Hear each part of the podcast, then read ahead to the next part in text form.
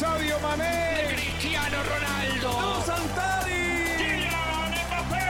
Irving el Chucky Lozano. De Messi.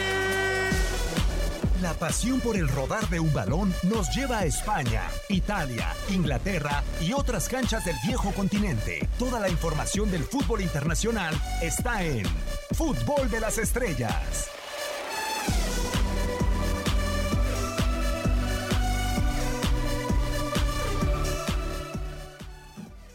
De día, de tarde, de noche, sin importar a la hora que nos eh, sintoniza, este es un eh, nuevo episodio de Fútbol de las Estrellas con el placer de saludarlos, un servidor Diego Peña, para platicar de muchos temas que ha dejado el eh, mundo del fútbol.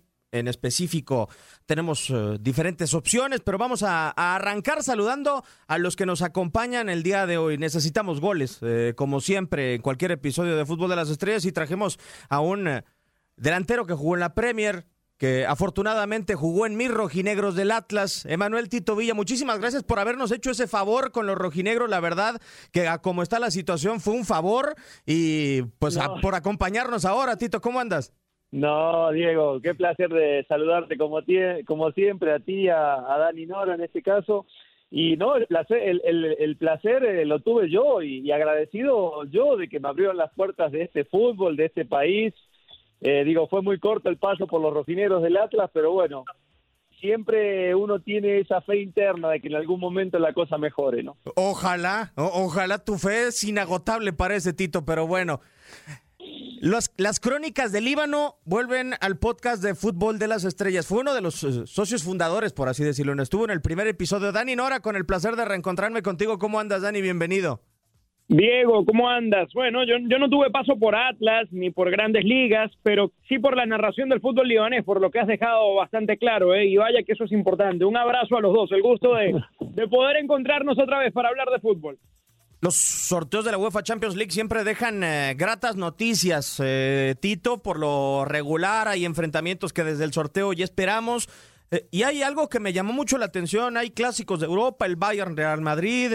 eh, muchas veces se reencuentran eh, diferentes equipos, pero creo que estén donde estén o hubieran estado donde hubieran estado, enfrentar a Messi ya hubiera sido con el Ajax eh, en contra de Cristiano Ronaldo y el Atalanta siempre hubiera sido atractivo. Ahora se, ve- se vuelven a ver las caras Juventus-Barcelona. ¿Qué sensación te deja, Tito, este reencuentro de los dos futbolistas que han marcado una década?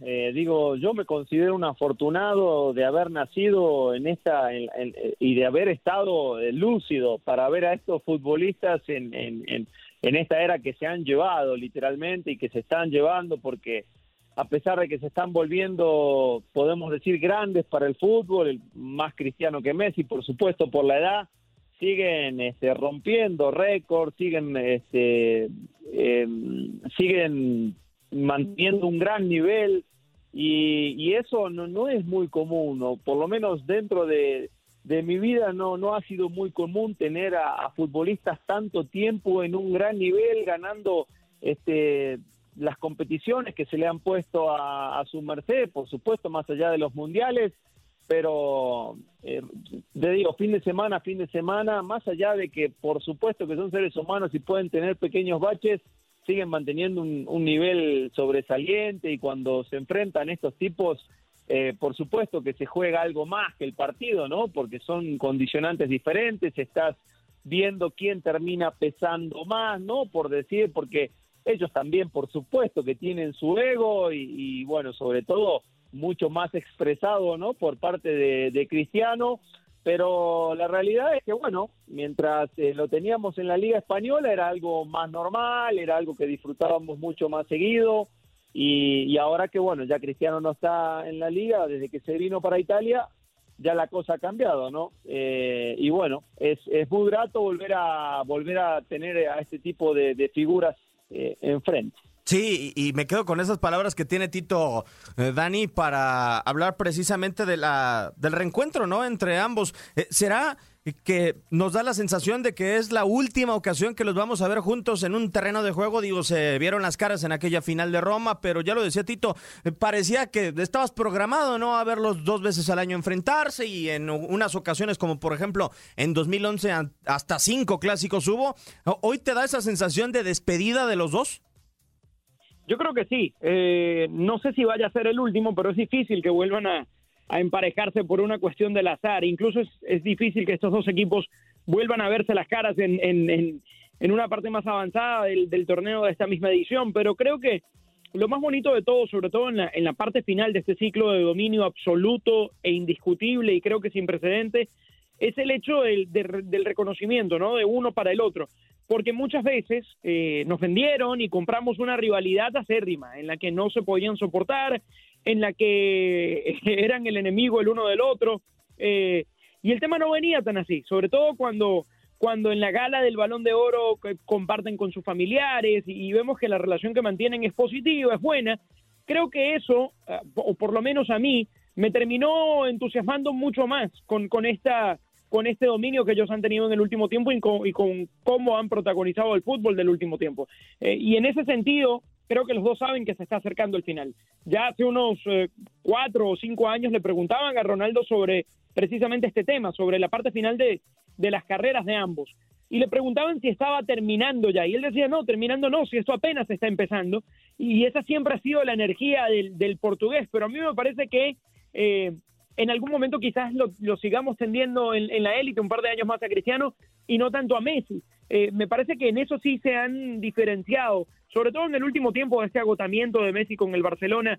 Eh, creo que, de a poco va a ir marcando la pauta para que cada vez eh, coincidan menos en una cancha. Ahora, precisamente después de que ha pasado el clásico y de que nos ha dejado un dato realmente abrumador, Tito, me viene a la mente una frase que se decían siempre que recogían un premio, ya fuera Cristiano Ronaldo o fuera Lionel Messi, y decían, es que a mí Lionel Messi o a mí Cristiano Ronaldo me ha hecho mejor futbolista. La ausencia de uno de otro, de no enfrentarse continuamente, como ya lo decías que, que lo hacían en la Liga de España, ¿para ti los ha cambiado o siguen siendo los mismos? ¿O el hecho de que se hayan alejado de competir todos los días desde el campeonato de la liga, de alguna u otra manera les ha restado ese espíritu de competitividad?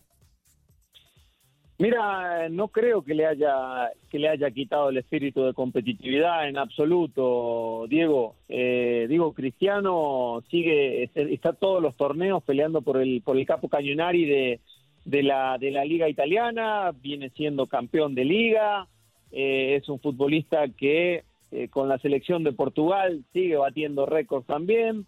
Eh, y lo de Messi, si mal no estoy, el torneo pasado también fue fue Pichichi de la liga española eh, más allá de que el bueno el Barça no termina siendo campeón, pero son futbolistas, yo digo que ya se vuelve un hábito el hecho de, sobresalir, eh, no por, digo, claro que siempre se necesita de ese fuego interno para estar a, a, tope. Digo, particularmente yo lo veo entrenar, digo, de lo que lo sigo y de los videos que veo, y lo veo entrenar a Cristiano y cómo se cuida un tipo con 35 años y lo ves realmente como si no tuviera esa edad, como si al tipo le quedarían 10 años de carrera por delante.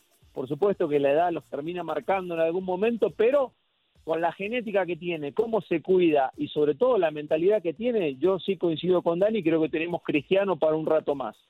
Con respecto a Messi, yo creo que tendrá mucho que ver lo que termine sucediendo esta temporada y su futuro. Eh, y realmente si la cosa en Barcelona o la transición esta de la cual se habla de, del barcelonismo va a llevar más tiempo este, del que realmente se espera. Y este Messi va a tener que ser parte de, sí, a futuro veo una baja pronunciada de, del mismo Lionel, que digo, en este torneo ya se empieza a ver porque eh, entre Liga y Champions, si no estoy mal, son seis partidos, solamente dos goles, uno en Liga y uno en Champions, y, y no arrancó ese Lionel Messi este, con eh, fresquito, ¿no? Como nos gusta verlo, más allá de que dejó buenas sensaciones por ahí en las primeras jornadas de, la liga, pero después me parece que, uno quiere ver un Messi diferente, ¿no? Que yo personalmente lo veo cada vez menos acompañado, pero te digo, para mí va a tener mucho que ver el futuro de Messi, Diego, con, con, con su futuro particularmente y lo que veamos de este futbolista, este, dependiendo si se queda o si se va al City, como se dice, o algún otro equipo,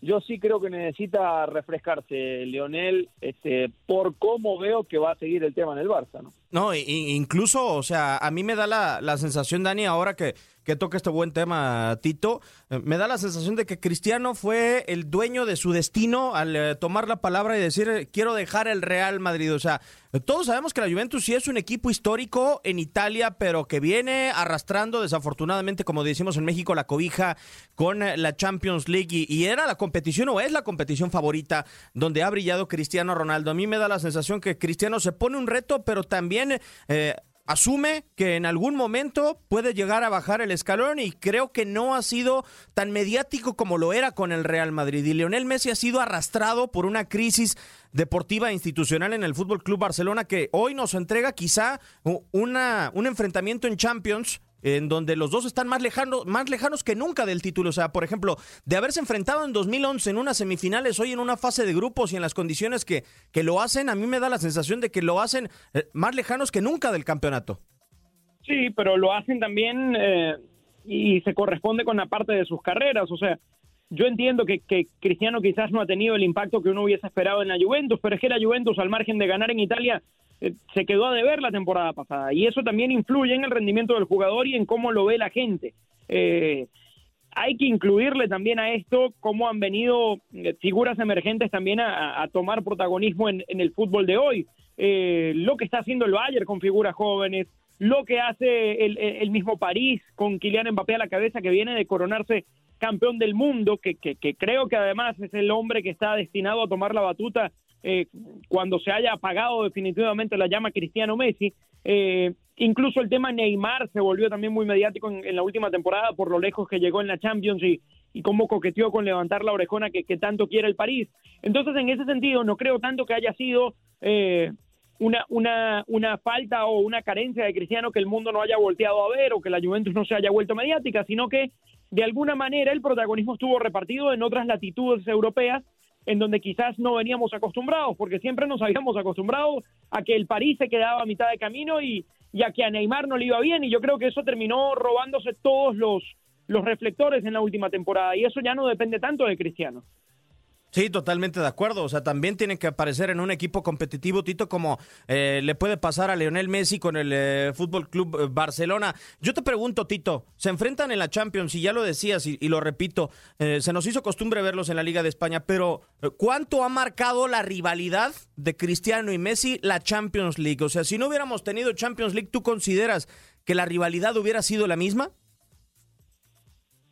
Y eh, digo, yo creo que sí hubiera sido la misma rivalidad por lo que por lo que marcaron y marcan, lo, bueno, estamos hablando en pasado, ¿no? Por lo que han marcado los futbolistas en sus respectivos clubes, eh, sobre todo cuando ambos se juntan en España, ¿no? Y Messi venía siendo este, figura absoluta y ganando muchísimos balones de oro, Cristiano venía siendo una de las transferencias más caras del mundo cuando llega al Madrid y y no me acuerdo si sí ya había sido balón de oro en algún momento y llega como una como una figura absoluta y es ahí donde me parece que no solamente Barcelona y Madrid sino la se potencia de una manera sobresaliente la liga española.